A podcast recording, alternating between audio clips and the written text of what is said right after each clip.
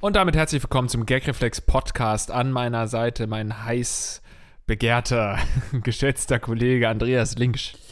Und äh, mir per Telefon verbunden die Liebe meines Lebens auf beruflicher Ebene, Lars Pausen. Schön, dass ihr wieder bei den Rattenkönigen reinhört, was wir sozusagen haben zu euren Problemen. Ihr könnt uns nämlich an mail.gagreflexpodcast.de nach wie vor eure Probleme schildern. In alle möglichen Richtungen kann das gehen. Ich denke, Andreas hat heute auch wieder ein paar schöne Sachen rausgesucht. Äh, wir freuen uns natürlich nach wie vor auch über eure Unterstützung. Ähm, die monetäre Sache kommt ja später, aber gerne auch eine Rezension auf iTunes hinterlassen. Auch das hilft uns, hm. wenn ähm, ihr uns auf irgendeine Weise unterstützen wollt. Wäre das zum Beispiel ein Vorschlag von mir. Genau so ist das und ich würde sagen, wir steigen knallhart ein. Ähm, ihr habt es natürlich gemerkt, wir hatten eine kleine Osterpause. Traditionell sind das bei uns ja doch lange Festivitäten, die wir rund um die Auferstehung Christi feiern, Lars. Kann man ja auch mal sagen, so, ne? Bist du so einer, der dann an Karfreitag kein Fleisch isst, zum Beispiel? das höre ich zum ersten Mal. Also stimmt, K ist Fleisch, ne? Nee, Alter, wir haben richtig zugelangt. Drei Enten haben wir geschlachtet bei mir in der Wohnung. ja, gut, du bist ja ein kompletter Ossi-Heide, ne? Also du kennst diese ganzen. Ich komme ja aus dem Hallo, ich komm, dunklen Baden-Württemberg. Ich komme aus der Heimat von Martin Luther, ja? Ja, gut, aber der hat das, er hat wahrscheinlich auch ordentlich Fleisch gefressen am Karfreitag. da bin ich mir ziemlich sicher. Ja, ich finde, ich bin ja auch überhaupt gar nicht christlich, aber so ein paar Traditionen mag ich halt einfach gerne. Und an äh, Karfreitag habe ich mich da auf jeden Fall schon häufiger mal in meinem Leben dran gehalten, kein Fleisch zu essen. Gut, nun ist es bei mir sowieso mittlerweile sehr selten mit Fleisch, aber an Karfreitag gehört es irgendwie dazu. Stimmt, seit du äh, jeden Monat einen neuen Hund hast, schlachtest du gar nicht mehr selbst. ah, ja. Gut, äh, pass auf, ich habe eine richtig schöne Frage, Lars. Riesenfetisch. Hallo, hier kein Problem, aber eine Frage. Könnt ihr einen Riesenfetisch nachvollziehen? Ein Mann wollte gerne, dass ich ihm beschreibe, was passieren würde, wenn ich ihn esse, verdaue und ausscheide. Ja, er wollte auch eine Beschreibung der Ausscheidung. In seiner Fantasiewelt wäre ich ein Riese und er würde locker in meinen Mund passen. Ist das ein Kannibalenfetisch? Fäkalfetisch? Ich hatte schon Anfragen wie, darf ich dein Klopapier sein? Oder detaillierte Nachrichten von Nasenfetischisten. Aber diesen Riesentyp werde ich wohl nie vergessen. Nein, ich arbeite nicht in dieser Branche. Solche Typen finden mich nur irgendwie. Was ist der seltsamste Fetisch, der euch schon zu Ohren kam? Oder habt ihr gar selbst welche? Riesenfetisch. Und damit kommen wir zurück aus der Osterpause. ich frage mich, Alter, was haben Männer eigentlich teilweise so für Probleme? Weil meist kommen ja, wenn dann Fragenstellerinnen uns schreiben, dann wirklich Ususmäßig schon äh, so Nachrichten, ja, ich krieg zwar sowieso schon immer weirde Nachrichten, wie zum Beispiel, ich will, äh, will dass du meinen Finger aufisst und mich mit deinem Zopf penetrierst oder so, aber was ich eigentlich sagen wollte, und dann kommt noch eine viel krassere Sache, und das ist ja immer bei Frauen, die das ähm, schildern, dass Männer ihnen schreiben. Ich frage mich, ob Männer wirklich ein größeres Problem haben oder ob wir als Männer das einfach über Jahrzehnte gelernt haben, selbstbewusst unsere Fetische auch zu äußern und dass auch bei vielen Frauen so Fetische drin schlummern, um jetzt erstmal allgemein auf diese Frage einzugehen. Hm, hm, hm. Ja, ich glaube, das Internet hat äh, Männern noch mehr dazu ermächtigt, möchte ich fast sagen, einfach Grenzen zu übertreten und äh, wo sie sonst in der normalen sozialen Welt abgewiesen werden würden und gar nicht die Chance hätten, mit Frauen zu interagieren, haben sie jetzt halt die, äh, die Möglichkeit der DM und äh, können dort ihre Fetische quasi in so einer gefühlten Scheinanonymität äußern. Äh, auch hm. bei so unscheinbaren Frauen, die einfach ganz normale Hörerinnen des Gagreflex-Podcasts sind und sich noch wirklich noch gar nichts haben zu Schulden kommen lassen in ihrem Leben. Finde ich aber einen interessanten Aspekt, weil du ja das Internet jetzt ähm, mit reingebracht hast, obwohl ich das ja gar nicht angesprochen hatte unbedingt. aber ich finde das einen interessanten Aspekt. Meinst du, dass so Fetische auch erst durch das Internetzeitalter so richtig ausgelebt oder ausgesprochen werden? Dass man früher ähm, sich vielleicht eher mal nicht getraut hat, dem ersten Date zu sagen, ich würde mir wünschen, du wärst ein Riese und würdest mich aufessen und danach ausscheiden. Ist das so ein Internetding? Werden Fetische durchs Internet gefördert? Ja, auf jeden Fall. Ich glaube, man findet ja viel über Fetische heraus, von denen man keine Ahnung hatte, ähm, dass es die überhaupt gibt und merkt dann, ja, guck mal an, ich habe jetzt auch ein Rohr. Ähm, und ich würde beim Riesenfetisch sagen, dass, ähm, oh, kennst du, ich wollte gerade Godzilla sagen, dass der, äh, der, die Ausstrahlung von Godzilla sehr dazu ähm, beigeführt hat, dass es so einen Fetisch-Anstieg äh, rund um Riesen gab. Aber kennst du das? Ich glaube, das ist auch so ein Film über die Feiertage. Es gibt so einen ganz alten Schwarz-Weiß-Film. Ich weiß nicht, ob's, ob's, äh, also da, da wird so ein Zyklop gekillt von so ganz vielen Männern mit Speeren und irgendwann kriegt er das ins Auge und ne, das ist natürlich ja seine Schwachstelle, er hat ja bloß ein Auge und dann stirbt er. Weiß nicht, ob das so eine, so eine Bibel, äh, Bibelgeschichte ist oder und so weiter.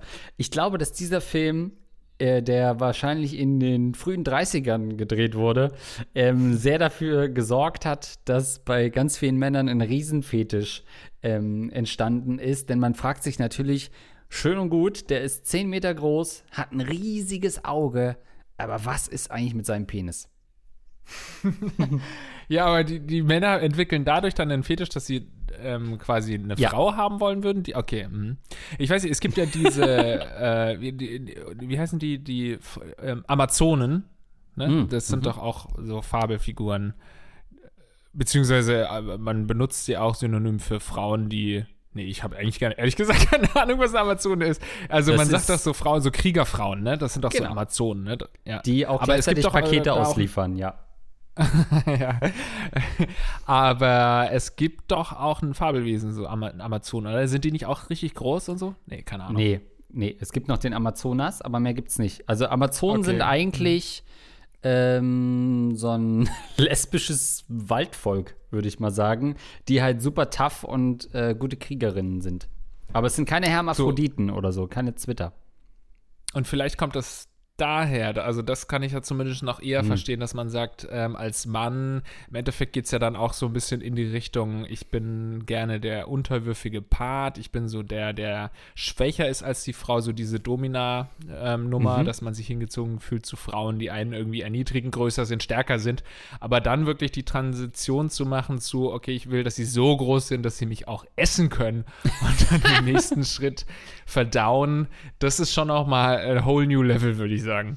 Also wir kennen ja auch, und das hatten wir schon häufiger, dieses Füttern-Fetisch, diese Fieder, die so ähm, unter anderem Männer, die eben Frauen so füttern und quasi ah. dick machen mit Absicht und das auch genießen und das irgendwie erregend finden.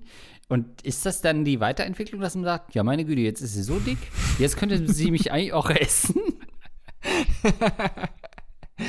ja, ist es ist es nicht sowieso auch bei so, ist es eine Kannibalensache dann auch bei ihm? Also meinst ja. du, er findet es, also es gibt ja auch die, der Kannibale von, von Rothenburg, der ja auch übers Internet dann an seine Opfer gekommen ist und die ja auch dann explizit mhm. das wollten, dass sie gegessen werden oder dass Teile von ihnen gegessen werden. Meinst du, die hat es da mit einem Kannibalen zu tun vielleicht? Nee, ich glaube, es geht wirklich mehr darum, also eigentlich müsste ich sagen, ja, denn er will auch gegessen und ausgeschieden werden. Also eigentlich ist die Antwort klar. Ich argumentiere. Von Kannibalismus, Kannibalismus. Ja, und ich schreibe, ich sage aber trotzdem nein. Ich glaube, es geht ihm um das Gefühl, von einer Partnerin komplett umschlossen zu sein. Weil es geht ihm ja nicht um die, um dieses, äh, ne, also in, in Kleinteile zerlegt werden und dann verspeist werden. Willkommen zurück aus der Osterpause an der Stelle. Falls ihr auch am äh, euer Osterfest äh, einen Verwandten gegessen habt, dann nochmal frohe Ostern. ähm, aber es geht ihm, glaube ich, darum, um dieses Gefühl, komplett im Mund sein zu können und so weißt du, ich, da gibt es doch auch einen, einen, äh, Namen für, dieses Phänomen, komplett umschlossen zu sein, wie eine Löffelchenstellung, nur mit dem ganzen mhm. Körper. So, so in die geborgen. wieder zurück, äh, genau, zurück ja. in die Gebärmutter geborgen. Kommt geborgen von Gebärmutter? Nein. Ähm, ja, äh, dich möchte ich gerne vor Gericht sehen, auf jeden Fall als Rechtsanwalt, wenn du sagst, mein Mandant ist kein Kannibale. Ja, aber Herr Rechtsanwalt, Ihr Mandant würde halt sehr gerne gegessen und ausgeschieden werden. Ihr Mandant ja, ist, ist de facto nicht da, sondern im Magen des Angeklagten. ja. Ihr Mandant wird in diesem Moment verdaut, Herr Rechtsanwalt. Ich weiß nicht, wie Sie sich das erklären, aber ich glaube, der ist Kannibale. Aber äh, fahren Sie fort. Ja, nein, hören Sie mir, hören Sie mir zu. Ja, ich weiß nicht. Ähm, das ist schon eine recht, recht schräge Sache, aber ich meine, wir haben allein schon beim Gagreflex Podcast schon so viele schräge Fetische gehört. Da wundert einen das dann auch nicht mehr, dass man da irgendwo so eine ähm, einmal falsch abgebogen ist in seiner Fetischwahl. Man könnte ja auch einfach sagen, ich stehe auf große Frauen und dass die mich anknabbern oder so. Aber Mhm. dann gleich zum Verdauen überzugehen, finde ich ähm, fragwürdig. Also ich denke mal, ja, so, selbst so ein Fetisch für große Frauen, wo endet das dann? Sagt man, naja, ab 1,80 als 1,85, also geht man von Durchschnittswerten aus und sagt, anhand dessen ist diese Frau schon groß. Aber wo endet das dann? Vielleicht endet es nie. Vielleicht kommt dann nie dieser Punkt, dass man sagt, 1,80 finde ich hot, irgendwie 1,90 finde ich scharf. 2 Meter, boah, krass, 2 Meter 10, ih, äh, nee, sondern dass man sagt, ja geil, wie groß ist sie? 2,40, 2,50, ja. 3 Meter, 4 Meter. Und dann ist es einfach so, dass man das nur noch geil findet. Ja, das, das kann natürlich auch sein. Das ist, ist ja immer so eine gewisse Abstumpfung bei Fetischen, dass du irgendwie erst stehst du auf dem Blowjob, dann muss der irgendwie schon härter sein. Äh, dann muss da schon der Gag-Reflex äh, kommen und dann irgendwie wirst du schon auf der anderen Seite des Schädels auch wieder rauskommen. Also so im übertriebenen Sinne entwickeln sich ja Fetische oft in diese Richtung. Deswegen kann das natürlich schon auch sein, ja.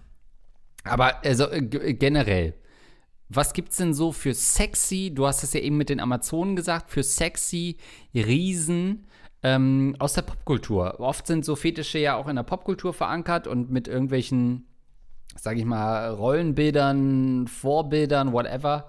Gibt's denn attraktive Riesinnen? Also mir fällt natürlich. Riesinnen, ja. Ja, heißt das Riesen? Ja, wahrscheinlich schon. Ne? Es gibt ja kaum welche, wo man sagt, ne, bei Harry Potter gibt es so, so eine Riesen, aber ähm, äh, ja, gibt's ist die meisten Riesen sind doch männlich eigentlich in der Popkultur. Godzilla, King Kong. Ich überlege, ja, ich überlege aber gleichzeitig auch, ob die männlichen Riesen in irgendeiner Weise ein Sexobjekt darstellen könnten, also so ein sexy Ding. Und da fällt mir dann so Frankenstein ein. Oh. Frankenstein ist ja auch jetzt kein Riese, aber ich glaube, ein äh, sehr großes Wesen. Und ich glaube, dass der schon auch einige ähm, Anhängerinnen hat, die gerne die ihn sexuell anziehend finden. Also King Kong ist ja wohl der reinste äh, Aufreißer. Also ich meine, der nimmt sich eine Ja. kleine Blondine und klettert auf ein Gebäude hoch, was aussieht wie ein Penis. Also ich meine, come on. Stimmt, der ist schon auch Sexobjekt, ja, aber ansonsten ist es groß oft. Ich glaube, wenn Menschen besonders groß werden, dann hast du oft das Gefühl, dass sie Sachen kaputt machen. Dann reißen die eben Häuser ein und dann hat man eben nicht als erstes die Assoziation da mit dem nackt zu schmusen. Also ich weiß nicht, ob Riesen generell einfach nicht so sexy sind, aber wir haben ja schon einige Beispiele genannt, äh, die das widerlegen. Jetzt die Frage, gibt es riesige Frauen, die da irgendwie als Sexobjekt, ich glaube, es gibt wirklich keine Riesinnen, hast du schon recht. Ich habe schon, Keine ich habe gerade mal gegoogelt äh, und die Riesin gefunden, Maria Fassnauer, die einst größte Frau Europas. Wir sind hier im späten 19. Jahrhundert. Äh, mit zwölf Jahren hatte Maria eine Größe von 1,91 Meter, wog 90 Kilo und überragte somit die meisten Männer. Und mein erster Gedanke ist, oh, ist die geil, ey. Ich will, dass sie mich frisst. Aber wie, wie groß war sie denn im, Max, ja, im ausgewachsenen Zustand? Ja, die ist mit 40 ähm, gestorben. Ähm, kleiner Downer, aber das ist ja oft diese äh, Gigantonomie, heißt es, glaube ich, sogar. Ah, ich weiß nicht, ausgewachsen geht gerade nicht, da müsste ich hier zahlen für, sehe ich gerade, für das, ähm, für das Angebot. Aber die werden ja oft auch nicht alt. Vielleicht ist das auch Teil des Fetisches, dass man denkt, hey, Moment mal, äh, ja, die kann mich zwar verschlingen und ausscheiden, aber ähm, es ist keine Beziehung, die auf Lebenszeit hält, weil die mit 40 dann eh tot ist. Also ich bin zwar dann, wie man ja so schön sagt, Ja. Beziehungen, die einen einmal ausscheiden und wegwerfen, das ist bei Riesinnen natürlich an der Tagesordnung. Ja, dann weißt du, okay, sie hat mich jetzt zwar gefressen, aber sie lebt auch nur noch 25 Jahre. das ist dann beruhigend. Übrigens, hier, mein Nachbar fängt gerade an zu bohren, falls man das gleich auf der Aufzeichnung hört. Es ist nicht meine Schuld.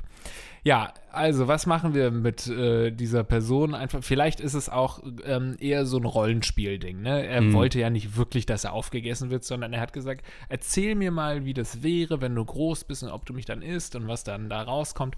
Im Endeffekt ist es ja so, vielleicht, er will halt auch einfach, vielleicht mag er es, sich in die Situation eines Stück Scheißes reinzuversetzen. Er wäre gerne ein Stück Scheiße. Und das ist so seine Hilfe, da rollenspielmäßig ranzukommen an diese Realität. Also, ich meine, man muss natürlich davon ausgehen, dass Riesinnen im Zweifel auch richtig viel Scheiße machen, ne? Mhm. Also, ich glaube, das sind ja das, was man vielleicht unter Wanderern als so ein 2000er bezeichnen würde. Das ist ja im Prinzip so die Höhe, wo Riesenkot auch endet. Ja, weißt du eigentlich, dass wir einer Riesen, glaube ich, auf der Spur waren in Köln, als wir gedreht haben vor ein paar Monaten? Was? als wir in Köln durch die Innenstadt gegangen sind, haben wir die Hinterlassenschaft offensichtlich einer Riesen gesehen. Weißt du, nicht mehr in diesem Hauseingang? Ach so, diese ganz große Kackwurst. Jesus. Wir haben wirklich die größte Kackwurst aller Zeiten entdeckt in Köln und es war mitten in so einen Hauseingang reingekackt. Ja. Und ich war wirklich schwer beeindruckt. Ich habe noch nie so ein großes Stück Scheiße gesehen. Und ich dachte, es muss ein richtig. Und du also, arbeitest mit mir ja. zusammen. ja. Und ich kenne natürlich auch Hundescheiße und mein ja. Hund ist so mittelgroß und ich weiß, dass bei richtig großen Hunden halt auch echt was rauskommt. Aber ich glaube, das war ein Mensch. Also das war. Letzt habe ich kurz gedacht, vielleicht war es echt eine deutsche Dogge oder so und das könnte halt einfach ein Hund gewesen sein, der da hinkackt. Aber ich, ich glaube einfach nach wie vor jetzt, dass es eine Riesin war, die sich da entleichtert, äh, erleichtert hat. Äh, und erzähl mal, weil die äh, Zuhörer ja nicht dabei waren, wie hat es denn geschmeckt?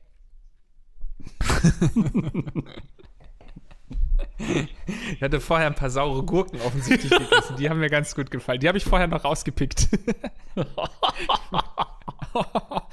ich esse doch keine Scheiße mit sauren Gurken.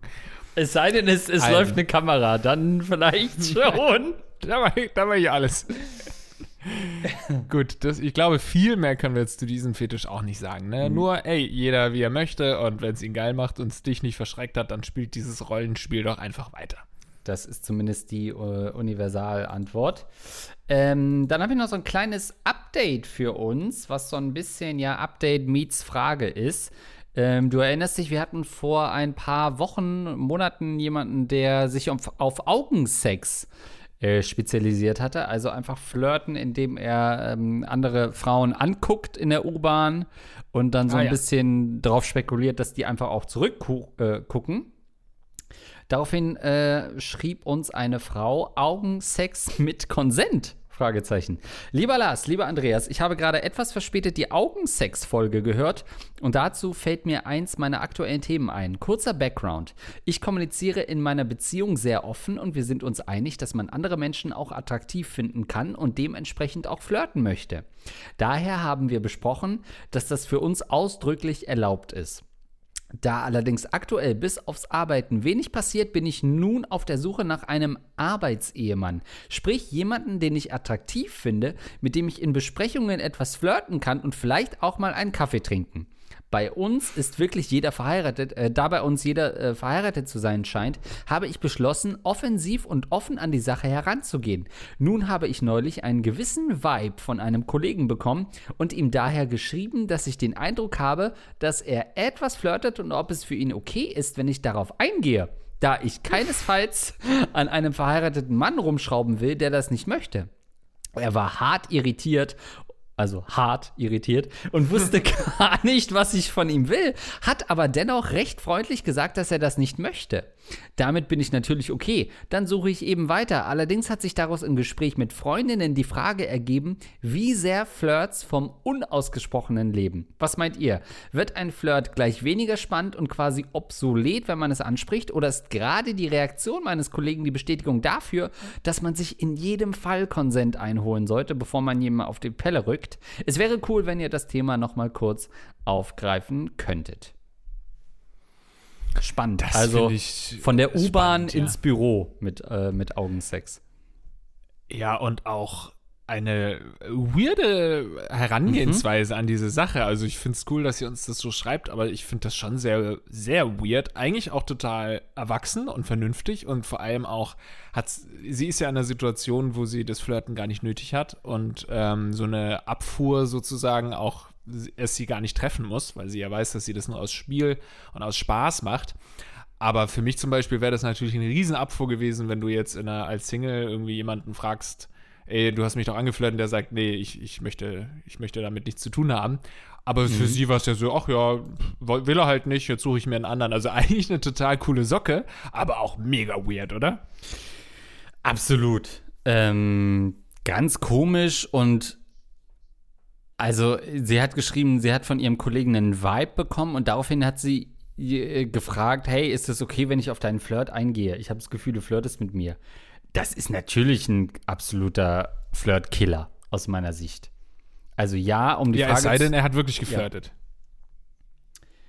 Na, aber selbst dann, also offen, also zumindest der Mail entnehme ich, dass wir hier in einem sehr, sehr frühen Stadium sind, wo man jetzt, also ne, Nettigkeit unter Kollegen und, und äh, was dann hin zu einem Flirt führt, ähm, das ist ja schon eine, eine, dehnbare Grenze. So, wann da was anfängt, ist ja nun mal schwierig. Aber ich finde, in dem Moment, wo sie es angesprochen hat, selbst wenn ich an ihr interessiert gewesen wäre, Vielleicht hätte ich natürlich, weil ich ein Mann bin, gesagt, ja, wir machen erstmal weiter, aber weird hätte ich es gekommen, äh, hätte ich es gefunden. Das nimmt einem schon so ein bisschen die Spannung raus, dieses Kribbeln, die, also das ist ja so, ja, also man wird sofort vor vollendete Tatsachen gestellt und ich finde, Flirts leben dann schon davon, dass man es nicht sofort anspricht. Ja, und ich finde vor allem solche Flirts, ne? Also, wenn hm. man jetzt wirklich davon ausgeht, sie ist vergeben, er ist vergeben und eigentlich wollen beide auch jetzt nicht flirten, aber man macht es eben so ein bisschen mit äh, Blicken und so ein leichtes Flirten, so eine, eine leichte Flamme, die da quasi aufrechterhalten hm. wird, die erstickst du natürlich sofort, wenn du es ansprichst. Also es kann ja sein, dass er wirklich das auch weiter gemacht hätte, mit dir zu flirten. Sobald du es aber aussprichst, dass das, was wir gerade machen, flirten ist, mhm. ist es für ihn ernst. Und dann weiß er sofort, okay, wenn das jetzt meine Frau liest, dass du mir das schreibst und ich sage, ja, das ist okay, dann ist es halt super schwierig. Dann ist es halt sofort Fremdgehen oder also zumindest, ja, extrem schwierig. Aber wenn ihr es einfach nur so gemacht, weitergemacht hättet, dann äh, wäre das eigentlich kein Problem gewesen. Dann wärst du wahrscheinlich eher zu dem gekommen, was du eigentlich willst, nämlich ein bisschen so nebenbei flirten. Also für deine Absicht oder für das, was du möchtest, hast du eigentlich alles falsch gemacht, indem du es angesprochen hast. Auf der anderen Seite sieht man dadurch auch, dass du der ehrliche Mensch bist und dieser Kollege ist der Unehrliche, weil der hätte wahrscheinlich, wenn du es nicht angesprochen hättest, schön weitergeflirtet. Und unter Umständen wäre er sogar noch einen Schritt weiter gegangen. Aber wenn man es dann wirklich anspricht, so ehrlich wie du und sagst, ey, ich will ja nichts von dir, aber lass uns ein bisschen flirten, dann den Rückzieher zu machen. Ich glaube, dein, äh, dieser andere Kollege ist eine Drecksau, der seiner Frau regelmäßig fremd geht. Aber wenn man es dann anspricht, tut er so, als äh, wolle er davon nichts wissen. Nochmal kurz zu den Fakten, Lars. Und ich weiß, die sind ja immer im Dorn im Auge. Aber wir wissen nicht genau, ob er, also zumindest entgeht der Mail, äh, entnehme ich der Mail nicht direkt, ob er wirklich eine Frau hat. Ähm, zumindest das hat er. Das ist ein Dreckschwein, das fremd geht. ähm, also ja, das geht natürlich, das ist Flirtkiller, ist ansprechen, auf jeden Fall.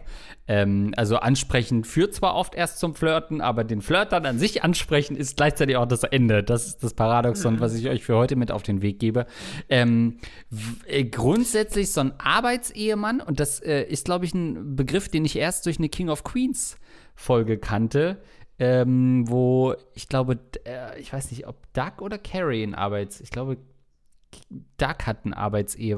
Ach ja, genau, da geht es darum, dass Doug feststellt, dass Deacon sein Arbeitsehemann ist, also sein, sein bester mhm. Kumpel auch ist.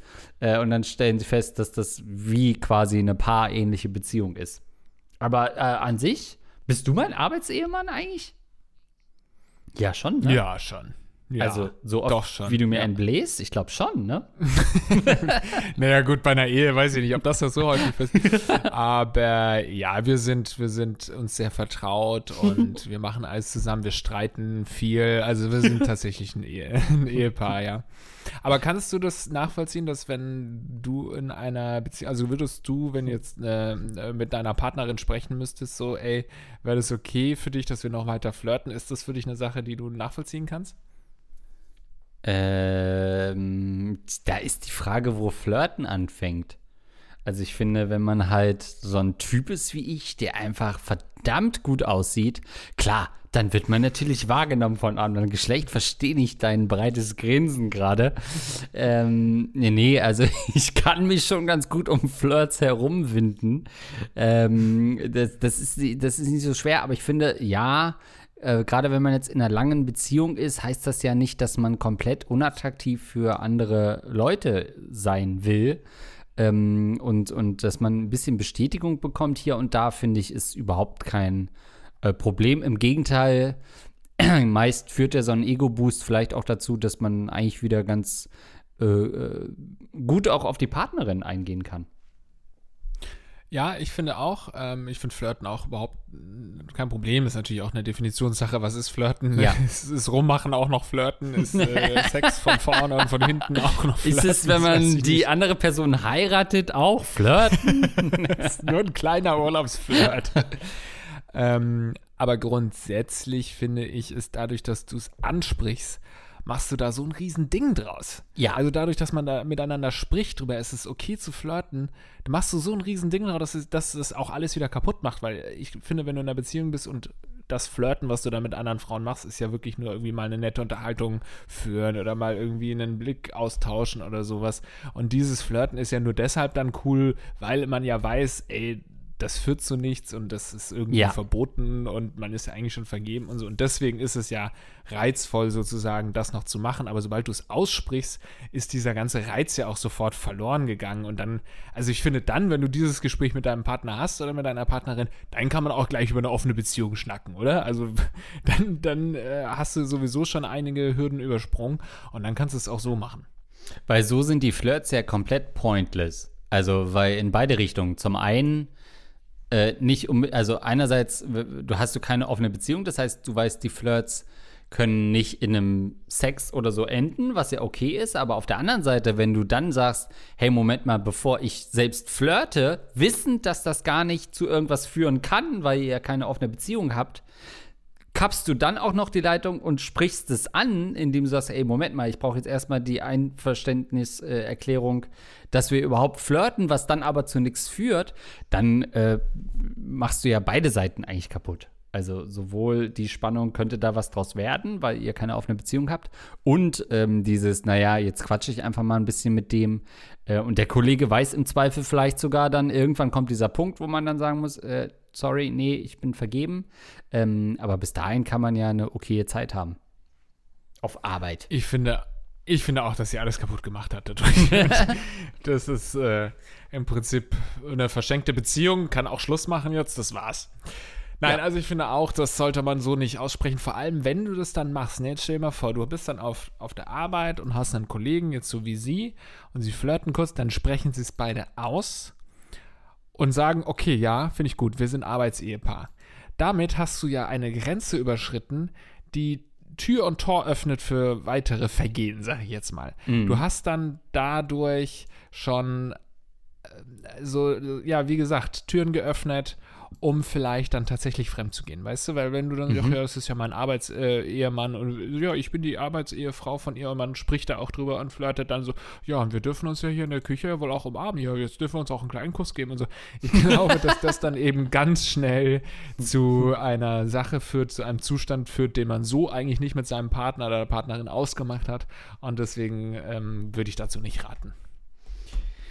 Würde ich genauso sehen. Also, ähm, ja, das ist, äh, du bist da an einem Punkt, wo du für dich entscheiden musst, brauchst du diesen Thrill, dieses Flirten mit anderen, was äh, dann auch okay ist, wenn das dein Partner ja offensichtlich auch so sieht, aber dann bitte es vorher nicht ankündigen. Das raubt den verheirateten Ehemännern, die einfach ganz entspannt fremdgehen wollen, äh, raubt das den Spaß.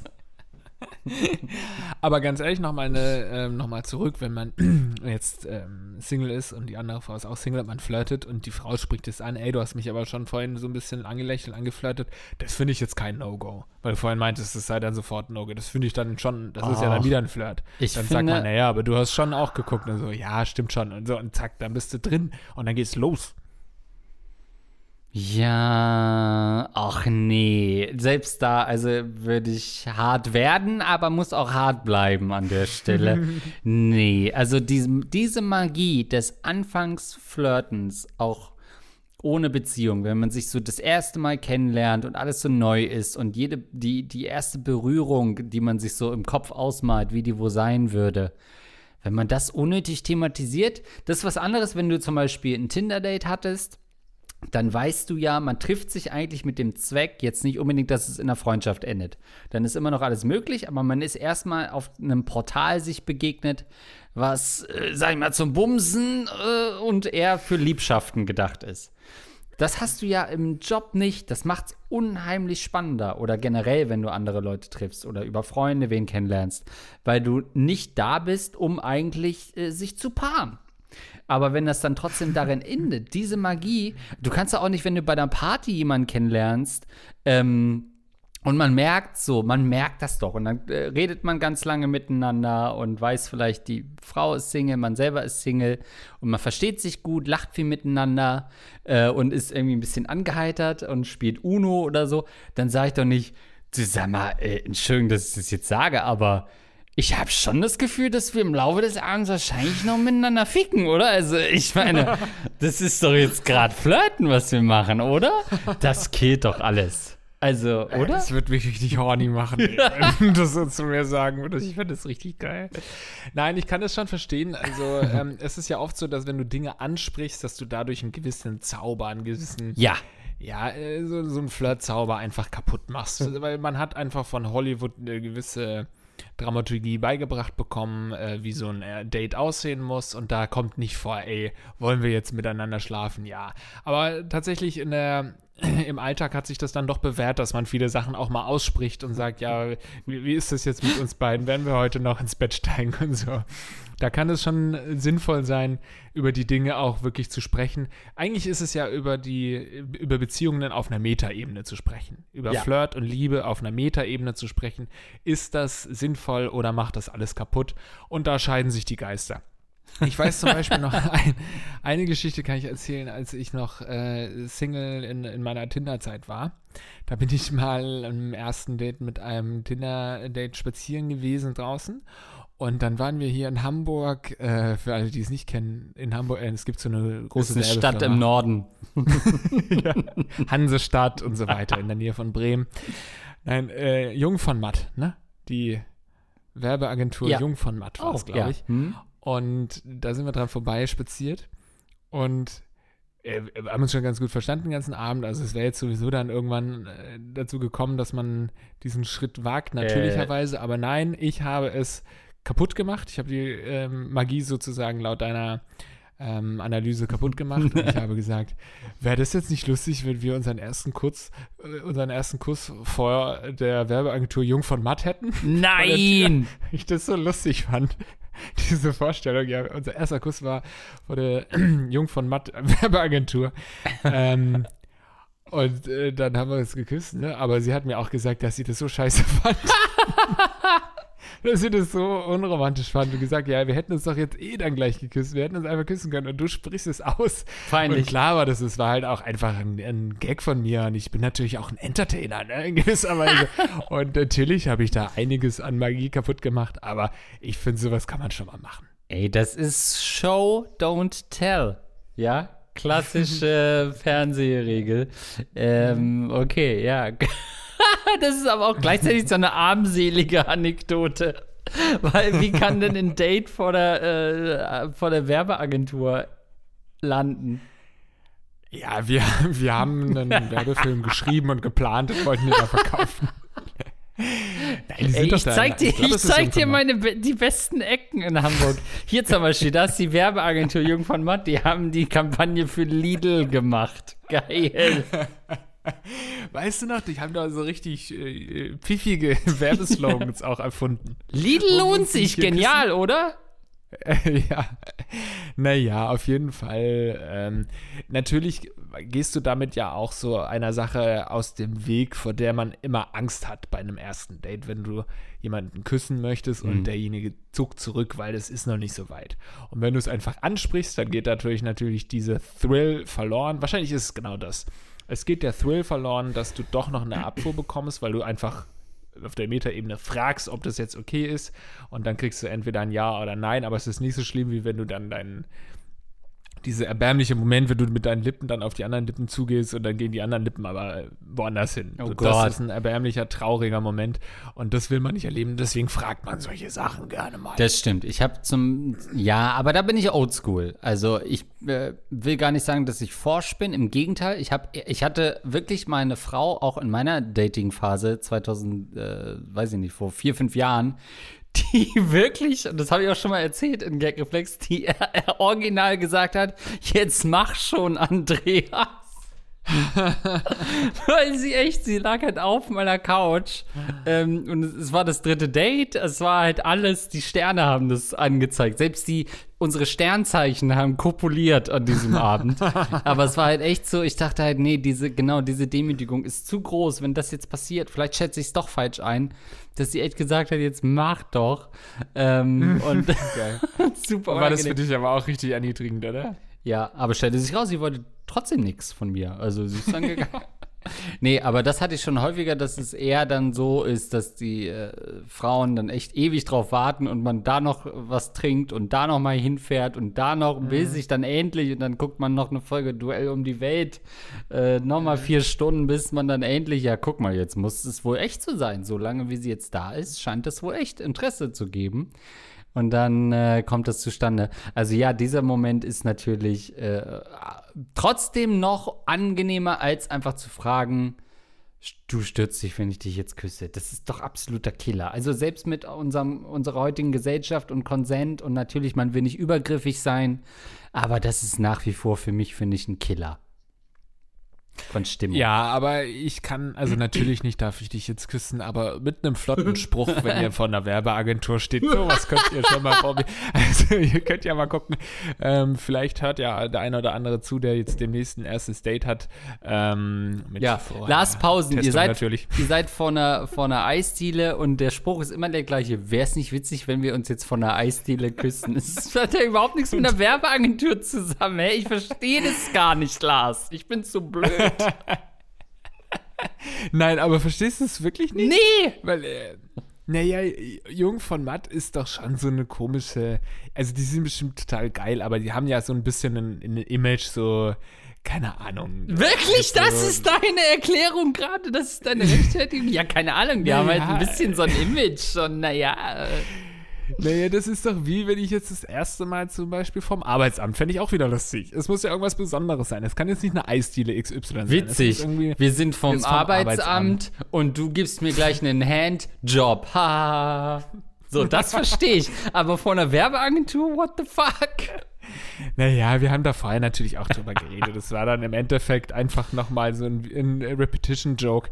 Aber muss ich dir jetzt nicht erklären, wieso ich so ein erfolgreicher Flirtmaster bin. Das glaube ich. Ah, guck mal, wir sitzen jetzt an der Alster. Hm, witzig, dass wir uns gleich küssen. nein, nein, nein, ja, Alster stimmt auch nicht. Keine Ahnung, vom Berghain. Wäre es nicht lustig, wenn wir, wenn, unser erstes, wenn wir später erzählen können, wir haben unseren ersten Kuss vom Berghain gehabt. Finde ich eine gute Story. Wäre es nicht lustig, wenn wir vom, erste, unser erster Kuss war vom Taj Mahal. Fände ich in Ordnung. Oder vor dem Haus, wo irgendwie ein Massenmörder verhaftet wurde. Finde ich auch gut. Es muss halt irgendwie eine Story sein, die man nach ein paar Jahren noch erzählt. Und wir küssen uns vom Touch Mahal. Und du, äh, ich mach gleich Touch Your Tits. oh Gott. Oh Gottes Willen, Jesus, ich würde so gerne die Aufnahme beenden jetzt. Oh, so ja. Also echt, vor Jung von Matt, niemandem sagt das was in Deutschland. Niemand weiß, was eine Werbeagentur überhaupt ist. Die Leute gehen einfach zu Lidl und da steht dran, Lidl lohnt sich. Ja, man muss schon in der Medienbranche sein, das stimmt. Da kann man, aber Ja. deswegen seid kreativ, wenn ihr in der Sportbranche seid, dann ist es halt, keine Ahnung, von der berühmtesten Physiotherapie oder so Hamburgs. Da könnt ihr euch küssen. Irgendwie sowas. Empfehle ich euch jetzt mal, vielleicht gibt es ja irgendwann mal einen Erfahrungsbericht, dass uns jemand schreibt, ey Lars, ich habe das mal ausprobiert, das hat überhaupt nicht funktioniert zum Oh, Beispiel. ja, das würde ich gerne mal hören. Das würde ich gerne mal hören. Das wirklich. Probiert es mal einfach mit dem Satz, wäre es nicht lustig, wenn. Und dann offensichtlich kann man alles einsetzen. Ja. Nee, offensichtlich nicht. Ich habe dir jetzt echt schon Ach, gute komm. Beispiele genannt und schlechte. okay, hast Probiert du das mal aus. Ähm, ja, hast du noch Bock? Pass auf. Ja, eine kleine Runde würde ich noch machen, ne? Eine kleine Runde, du weißt doch, wie das immer ist. Ähm, das Kind im Manne. Liebe Barone Lynchpausen, das mag ich immer schon, wenn man sich nicht mal die Zeit nimmt, den Namen der Podcaster rauszufinden. Ich höre einen Podcast seit der ersten Stunde, noch trauriger. und möchte mich erst einmal für die vielen Stunden Unterhaltung äh, bedanken mhm, und so weiter. Ja, Mann. Zu meiner Frage. Ich, männlich, 36, bin seit über zehn Jahren in verschiedenen Führungspositionen tätig gewesen. Zuerst wurde ich nur als Stellvertretung eingesetzt, wenn mal Not am Mann war. Als jedoch meine Vorgesetzten nach und nach festgestellt haben, wie gut ich mich in diesen Positionen geschlagen habe, fand ich mich plötzlich in richtigen Führungspositionen wieder. Vom Teamleiter über Gruppenleiter bis hin zum Abteilungsleiter. Meine Aufgaben umfassen inzwischen das sachliche und fachliche Führen von über 30 Mitarbeitern inklusive Neuanstellungen äh, und Kündigungen, die Verantwortung von Kostenstellen inklusive der Jahresplanung, die mehrere Millionen Euro umfassen können und die Konzeptionierung und Durchführung von Projekten, die zur Erfüllung von fünf bis zehn Jahresplänen der Firma dienen. Die Arbeit macht mir auch Spaß und ich verstehe mich mit den Kollegen und Mitarbeitern sehr gut, jedoch ist der allgemeine Umgang eher oberflächlicher Natur. Das liegt vor allem daran, dass, wenn man sich einmal privat mit den Leuten unterhält, es sich bei den einen äh, anscheinend alles um Fußball, Formel 1 und Bier dreht, während sich die anderen eher über die letzten Folgen des Bachelors oder Love Island unterhalten. Ich kann bei diesen Themen nur herzlich wenig mitreden. Wenn ich nämlich nach Hause komme, das Essen gekocht, den Hund versorgt und das Kind ein Jahr ins Bett gebracht habe, nutze ich meine Zeit anscheinend etwas anders als meine Kollegen. Ich schaue nämlich sehr gern Rocket Beans TV oder Pixar bzw. Disney-Filme, während ich Sets aus Lego zusammenbaue oder meine inzwischen mehrere Ordner für eine Magic the Gathering-Sammlung sortiere. Neulich habe ich aus Bügelperlen einen 30 cm großen Link aus The Legend of Zelda zusammengesetzt, der nun die Wand im Flur schmückt. Am Wochenende spiele ich mit meiner Partnerin gern ausschweifende Brettspielkampagnen, die auch mal sechs bis acht Stunden dauern können. Selbst Pen-and-Paper-Runden habe ich bereits mehrfach als Spielleiter durchgeführt und die Mitspieler in fremde Welten entführt. Also, alles Themen, die so fernab von Fußball und Trash-TV sind, dass ich mich manchmal sogar dafür schäme. Sollte ich diese Hobbys im Büroalltag vielleicht einmal droppen, um den Ausschluss zu meinen Mitarbeitern nicht zu, äh, um den Anschluss zu meinen Mitarbeitern nicht zu verlieren und darauf zu hoffen, dass einige unter ihnen ähnlich ticken? Oder sollte ich dies lieber für mich behalten, um mein Ansehen in der Firma nicht zu gefährden? Ich habe nämlich das Gefühl, dass mein privates und mein berufliches Ich immer wieder auseinanderdriften und habe Angst, dass die Kluft zwischen beiden irgendwann zu groß wird. Vielleicht könnt ihr mir ja mit qualifizierten oder im Falle eines kritischen W20-Misserfolgs unqualifizierten Ratschlägen zur Seite stehen und mir sagen, wie ich meine Hobbys und meinen Büroalltag miteinander in Einklang bringe. Also erstmal Respekt für die Position. Man muss wissen, bei so größeren mhm. Firmen, ähm, also bei Rocket Beans ist ja Andreas auch Abteilungsleiter, mhm. ne? aber bei so großen Firmen ist es ja wirklich so, dass du echt hart kämpfen muss, um vom Gruppen zum Team zum Abteilungsleiter zu. Also Andreas hat natürlich auch wahnsinnig hart gearbeitet. Aber äh, ich habe halt, um ich habe zu meinem Vorgesetzten gesagt, Sag mal, Arno, wäre es nicht witzig, wenn ich Abteilungsleiter wäre? Und wir uns jetzt küssen? Und zack, hat's funktioniert. Siehst du? Und wo stehst du heute? Nein, das wollte ich nur mal sagen für alle, äh, die das nicht wissen. Ich habe das auch lange Zeit nicht gewusst, aber bei solchen Firmen ist es echt so, Abteilungsleiter ist schon ein hohes Tier. Ne? Du bist erst Gruppenleiter, ja. was schon gut ist, und dann Teamleiter ist schon nochmal eine Beförderung und dann Abteilungsleiter. Insofern Respekt dafür und das trotz deiner nerdy ähm, Hobbys. Ich finde, man muss irgendwann auch mal sich wahrscheinlich eingestehen, dass du, wenn du Nerd bist, also diese ganzen nerdy Themen cool findest, dass das nun mal einfach nicht Mainstream ist, ne? Hm. Also wir arbeiten ja auch bei einem Nerd-Sender und haben äh, wahnsinnig viel mit nerdy Themen zu tun und so. Und auch die Zuschauer und Zuschauerinnen und so sind super viele Super-Nerds.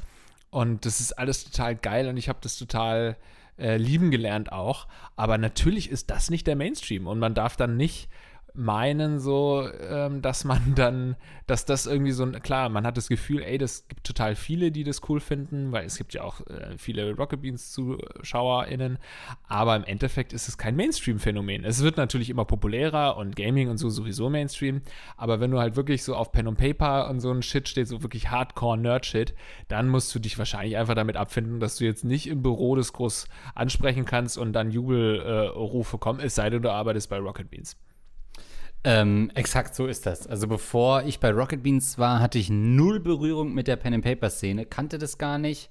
Bei Rocket Beans stellt sich raus, es ist eines der großen Dinger, eines der großen Zugpferde, eines der großen äh, eine der großen Shows, die eben eine riesen Community haben. Leute, die privat Pen and Paper Runden spielen, Mitarbeiter, Kollegen von uns, die privat ähm, und nicht mal einen Abend zwei Stunden irgendwas machen, wie wir Gesellschaftsspiele spielen, sondern über Jahre teilweise ganze äh, Abende von vier, fünf Stunden immer wieder da reinstecken in so ein Abenteuer, was nie endet. Ähm, und davon, also mir wurde da erst so richtig bewusst, wie groß diese Szene ist. Äh, und ich glaube, die Chance ist, also je nachdem, in was für einem Unternehmen du tätig wärst, das würde mich natürlich ein bisschen interessieren, weil bei Rocket Beans, Lars hat es gesagt, ist die Chance natürlich sehr hoch, dass du da, also ne, da gibt es firmeninterne Pen-and-Paper-Runden. Da kann man Leute kennenlernen, indem man Pen and Paper zusammenspielt. Das wird man natürlich vielleicht bei BMW nicht gehen, wobei, keine Ahnung, vielleicht doch. Ähm, also das wäre spannend gewesen, dein, deine Unternehmensrichtung grob ähm, zu wissen. Wobei fünf bis zehn Jahrespläne, das sind zumindest schon Unternehmen. Das, das ist jetzt nicht ein Standard-Startup. Ähm, nee. Ja, bei, bei, also man äh, kann auf jeden Fall, ja. Hm? Man kann auf jeden Fall sagen, wenn er deinen Rat befolgt und zu Rocket Beans gehen würde, was du gar nicht gesagt hast, aber was eine sinnvolle nee, Schlussfolgerung wäre, dann müsste er wahrscheinlich auf ein Zehntel seines Gehalts verzichten. So viel kann man sagen, aber dafür kannst du Pen and Paper spielen mit den Kollegen. ja, aber äh, das führt mich jetzt zu einem Ratschlag, den ich gar nicht geben wollte. Aber du kannst, du hättest natürlich ähm, entweder Ah, Moment, nee. Ich wollte gerade sagen, ja, du kannst natürlich in eine Firma gehen, aber das ist natürlich Quatsch. Du willst ja da bleiben. Aber du hast ja auch geschrieben, du hast, ähm, du hast, ähm, sag ich mal, Verfügungsgewalt oder Mitspracherecht, was Einstellungen und Kündigungen betrifft.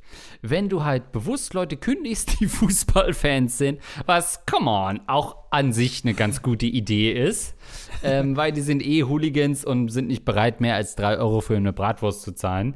Ähm, wenn du dein Team danach aussortierst und du findest Mittel und Wege und jeder arbeitet mal ähm, schlecht und, und ähm, unsorgfältig und das nutzt du dann einfach als Kündigungsgrund. Und dann stellst du reihum Leute ein, wo du immer mal so im Bewerbungsgespräch nebenbei sagst, und was hast du sonst so für Hobbys? Hat jetzt nichts mit deinem Job zu tun, aber ne, wir sind ja auch ein gutes Team und bla bla.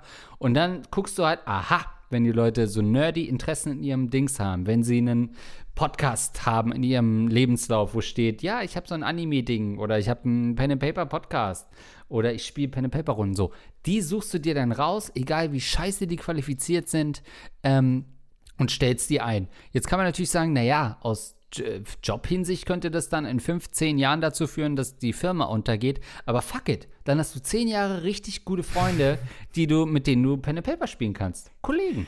Du, kann, du, kannst eine richtig schöne 10 Jahres Pen and Paper Kampagne spielen mit ja. deinen Kollegen ja. bis in den Untergang.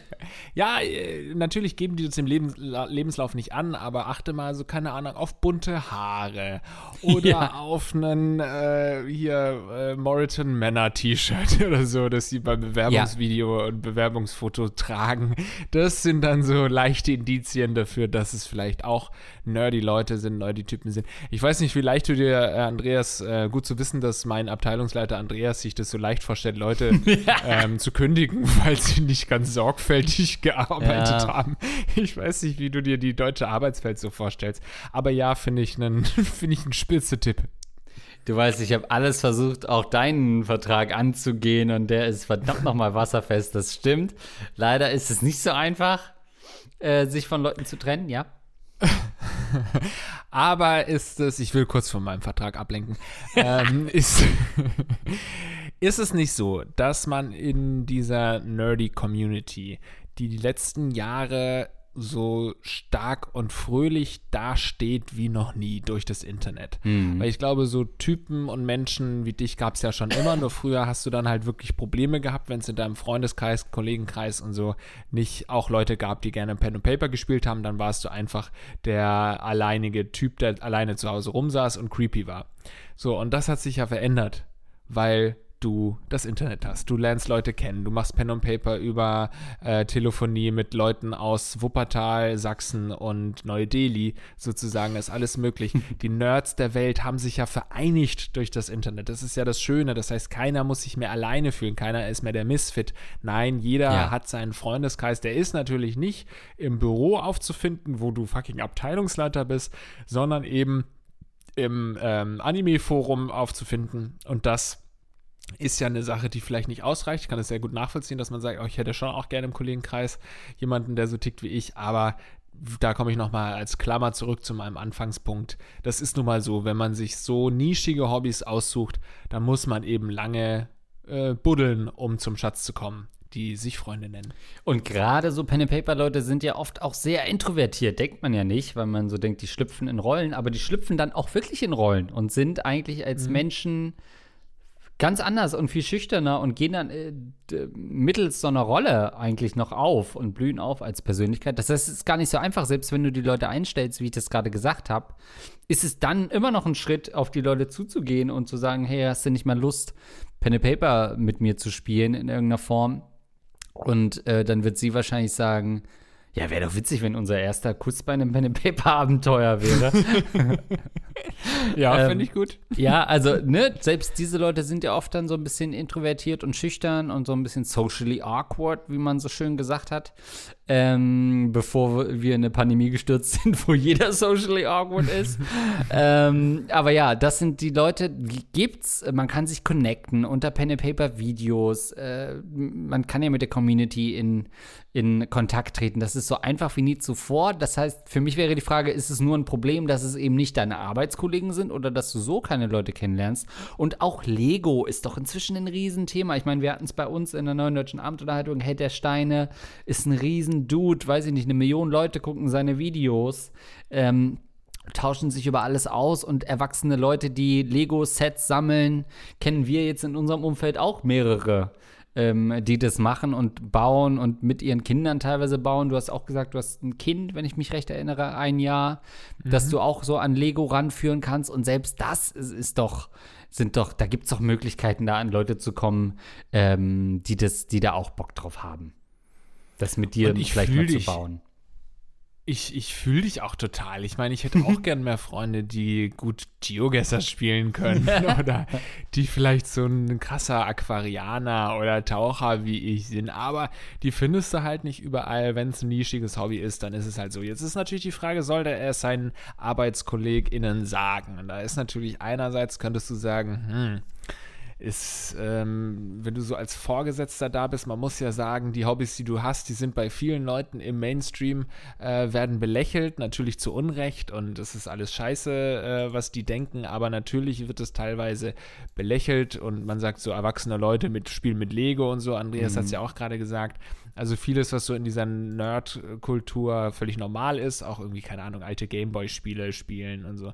Was alles total cool ist, wird aber Lars taucht eine Nerds. Ja, alte Gameboy-Spiele spielen Platz 1. Naja, so super alte, weißt du, so. Ja, ja, ja. Wo, wo man heute jetzt nicht mehr normalerweise spielen würde. Ja. So, das ist alles mega cool, aber der Mainstream versteht sowas nicht. Die sind da nicht aufgeklärt. Und deswegen kann es gut sein, dass die dich dann auch ganz äh, schief anschauen und denken, was ist denn mein, mein Chef hier eigentlich für einer, für ein Freak, Mhm. so, ne? Auf der anderen Seite könnte man natürlich genauso gut argumentieren, naja, es liegt ja nur daran, dass keiner damit offen umgeht und wenn jeder damit offen umgeht, dann lernen auch diese unwissenden Mainstream-Leute, die sich nur ähm, die Bundesligaspiele reinpfeifen, ähm, die lernen dann eben auch, dass Pen und Paper jetzt nichts Verrücktes ist, sondern einfach eine coole Sache. Also du musst selbst entscheiden, bist du ein ähm, äh, Botschafter des Nerdtums, dann äh, geh offen damit um und zeig den Leuten, dass es nichts mit Freakiness zu tun hat. Oder willst du einfach auf Nummer sicher gehen, dann schweige zu deinen Hobbys. Du kannst es ja Und dann verrätst du die Nerdkultur. Also das, sti das stimmt, ein Stück weit würde ich noch einen anderen Weg einfach einmal kurz aufzeigen, nämlich du kannst natürlich auch mal mit zum Fußball gehen oder äh, mit, mit einem Kollegen Fußball schauen, ohne dich nur komplett entblößen zu müssen. Ähm, und, und du musst ja nicht sofort äh, zeigen, dass du keine Ahnung davon hast. Du kannst entweder sagen, ich streue mal hier und da so ein paar Pen-and-Paper-Infos und vielleicht kriegst du den einen oder anderen, der ein bisschen offen und interessiert ist, doch dazu, dass er ein bisschen neugierig wird. Oder du machst es anders und, und ähm, wählst ein Pen-and-Paper-Abenteuer, was sich komplett an Fußballern orientiert. So eine schöne Fußballer-Kampagne, so ein Abenteuer, so Captain Subasa-esque. Ähm, äh, mit, mit, mit, mit langen, äh, epischen Fußballduellen. Das wäre doch auch mal was.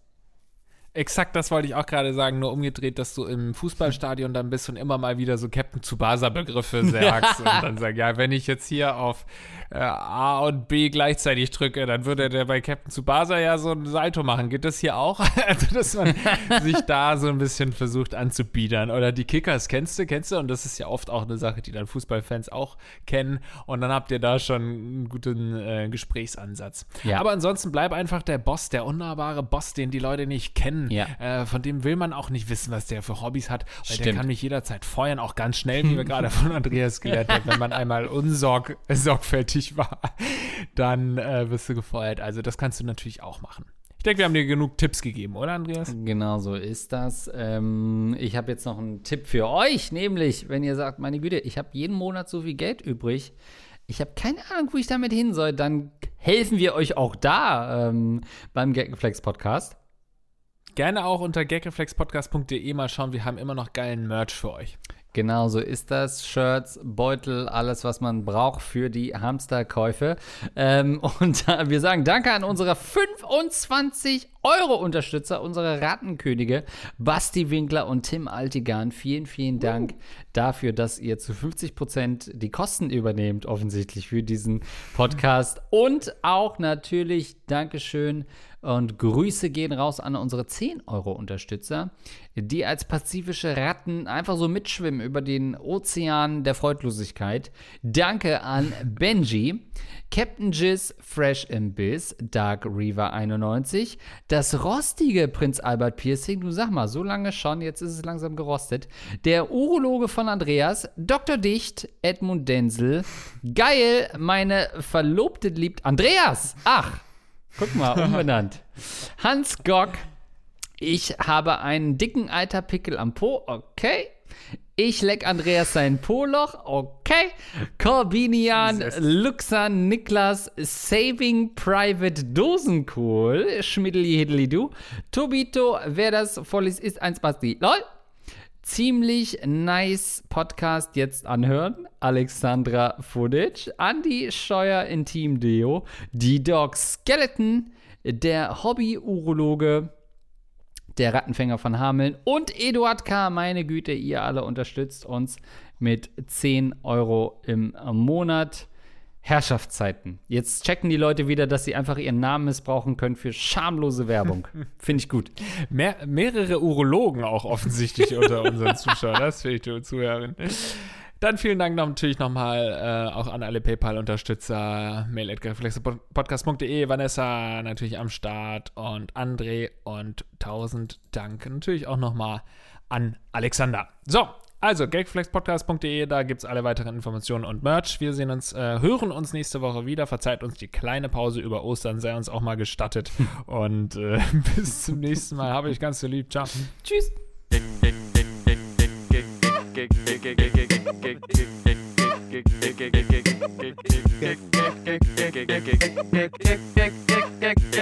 Flex.